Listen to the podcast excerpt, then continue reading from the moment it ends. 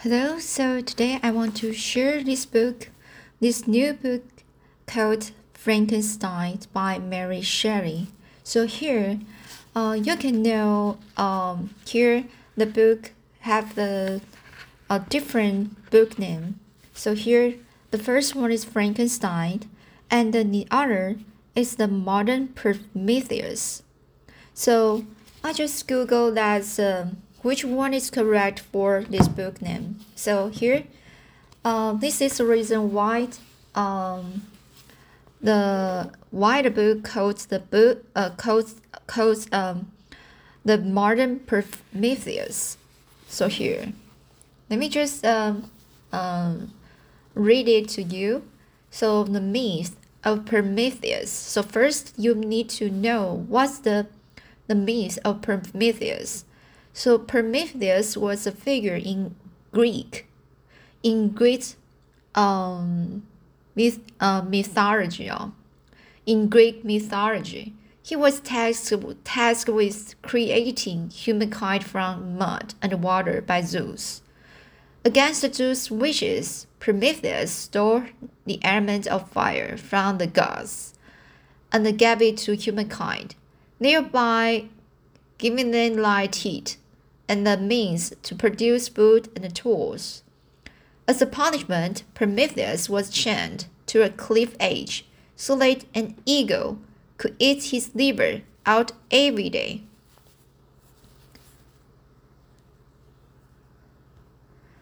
So, uh, every day for eternity, Prometheus services serves so uh, Prometheus serves as a symbol for Mary Shelley, Shelley, so whose novel tells the story of a man who uses scientific methods to harness nature and thereby bestow life on a corpse. So that's the use. So that's what it's called. Um, the modern Prometheus. So here, um, another as uh, answer and the explanation. So here you can see uh, the from the Google, you can just uh, have an answer. The correct title of Mary Shelley's work is Frankenstein or the Modern Prometheus. So it's, it's a known name. Shelley is deliberately refer- referencing the Greek myth so her readers will be aware of the connection she is making between Prometheus and the Victor Frankenstein. So here, that's why uh, sometimes uh, when you see the uh, the the kids book, uh, you only just uh, just uh, have the name just very short is called Frankenstein. But if you uh, uh, the book for the complete book by the written by Mary Shelley, so the, the, the book name was longer. It's Frankenstein or Modern Prometheus. Okay, so here I will read the private preface.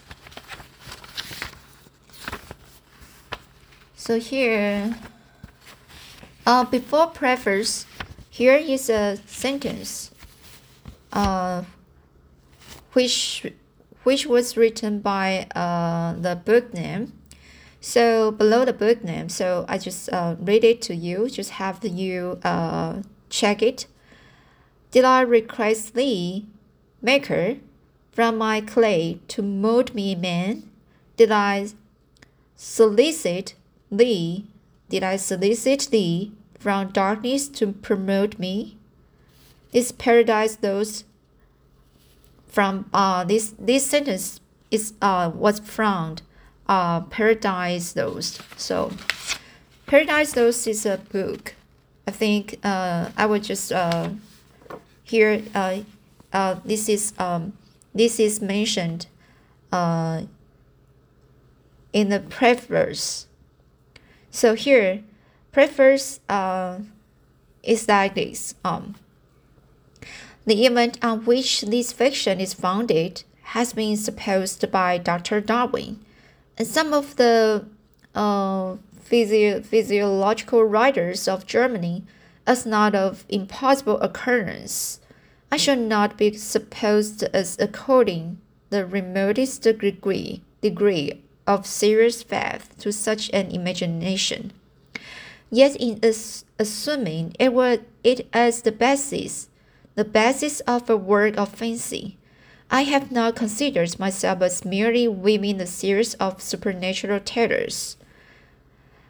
The event on which the the interest of the story depends is um, exempt from the disadvantages of a mere tale of specters or enchantment.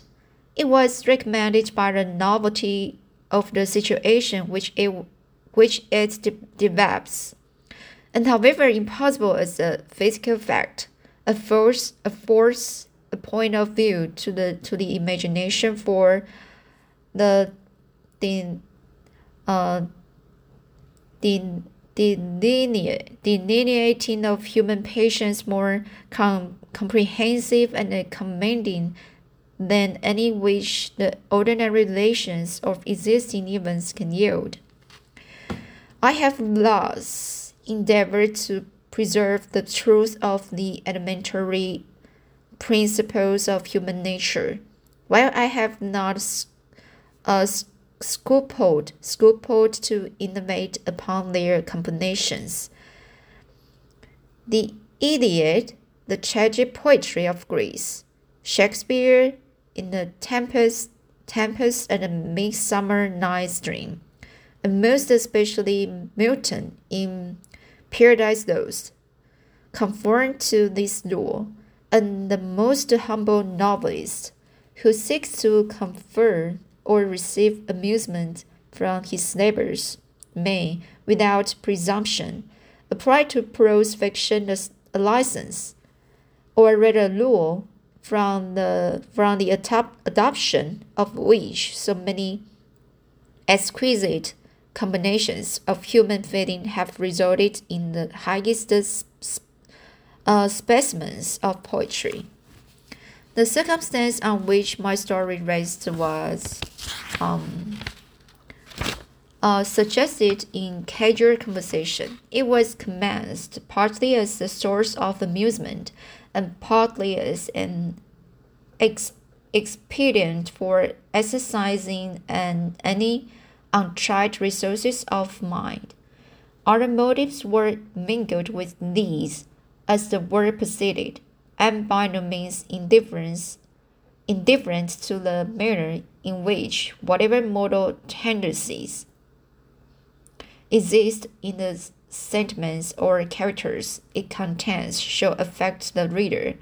Yet my chief concern, concern in this respect has been limited to avoiding the the enervating effects of the novels of the present present day and to the to the exhibition of the of the uh, amiable am, amiabilities of domestic affection and the essence of universal virtue vir, vir, virtue. The opinions which naturally spring from the character and the situation of the hero are by no means to be conceived as existing always in my own conviction, nor is any uh, inference justly to be drawn from the following pages as prejudi- prejudicing, uh, prejudice, prejudicing, as prejudicing any uh, of philosophical doctrine of whatever kind. It is a subject also of additional interest to the, to the author that this story was begun in the majestic region where the scene is principally laid, and a society which cannot cease to be regretted. I passed the summer of 1816 in the environs of uh, Geneva, the season was cold and rainy, In the evening, evenings we crowded around in blazing wood fire, and occasionally amused ourselves with some German stories of ghosts, which happens to fall into our hands. These tales excited in us a playful desire of imitation. To our friends, a tale from the pen of one of whom would be far more accessible, accessible to the public than anything I can ever hope to produce. And myself agreed to write each a story founded on some supernatural occurrence. The weather, however, suddenly became serene, and my and my two friends left me on a journey among the, the Alps. The lo- and lost in the magnificent scenes which they present on memory of their ghostly visions. The following tale is the only one which has been completed. Marlow, September 1817. So here is the uh, preface. So here now I will just uh, read the latest later one to Mrs. Saville, England, St. Petersburg, December 11th, uh, 1700. So here, the story gets started. You will rejoice to hear that no disaster has accompanied the the account, accounts uh, uh, has accompanied the the commencement of an enterprise which you have regarded with such evil forebodings. I arrived here yesterday, and my first task is to assure my dear sister of my welfare and in increasing increasing confidence in the success of my undertaking. I'm already far north of London, and as I walk in the streets of Petersburg, I feel a cold northern breeze, a cold northern breeze play upon my cheeks, which braces my nerves and fills me with delight. Do you understand this feeling? This breeze, which has traveled from the regions towards which I am advancing, gives me a, a foretaste of those icy climes. In spirit, inspirited by this wind of promise, my daydreams become more fervent and vivid.